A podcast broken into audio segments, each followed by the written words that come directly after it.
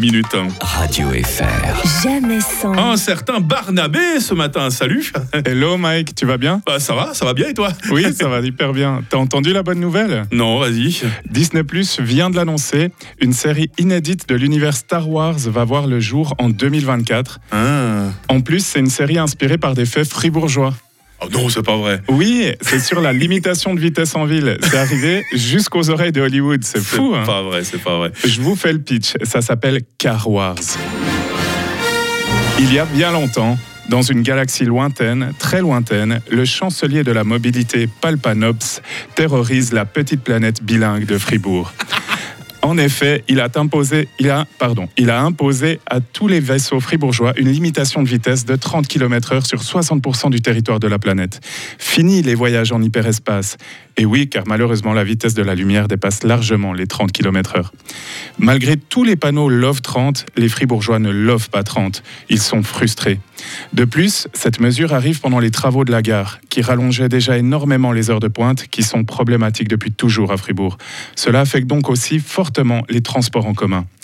Le chancelier maintient que le but de cette opération est une réduction de la pollution de l'air ainsi que de la pollution sonore. Bien que les habitants aient une conscience écologique, il critique surtout les méthodes du chancelier, jugées radicales. Certains vont jusqu'à dire qu'il aurait basculé du côté obscur de la force et que ses intentions seraient en fait d'éradiquer tous les véhicules Oh là là. qu'il déteste en secret. Force est de constater que seuls les bénéficiaires, les, les seuls bénéficiaires directs de cette limitation sont ceux qui vivent déjà en ville et se déplacent à pied ou à vélo. Ils se nomment les Bobo Fêtes. Une alliance rebelle, craignant une extension de cette mesure, a déposé au Grand Conseil galactique une motion qui garantit une vitesse minimale de 50 km/h sur les routes cantonales. Un des motionnaires est un député UDC. Union démocratique des comètes, parti très à droite de la galaxie. Mais que se passe-t-il? Les gens de gauche seraient-ils d'accord avec l'UDC Les gentils sont-ils méchants? Les méchants sont-ils gentils? Tout devient flou. Les fribourgeois sont perdus. Hélas, ils ne peuvent plus compter sur le Jedi Hubert Audrey Skywalker, qui n'a plus l'âge de se battre. Après ses services rendus à la planète Fribourg, il a rangé sa mobilette laser au garage. Le chancelier espère que les gens qui se plaignent et s'insurgent vont finir par se calmer et accepter la situation, comme c'est bien souvent le cas dans la constellation suisse, à, à l'opposé de leurs voisins, très nerveux, militants et grévistes, les redoutables astéroïdes jaunes. Mais que va-t-il vraiment se passer? L'équilibre de la force va-t-il être maintenu?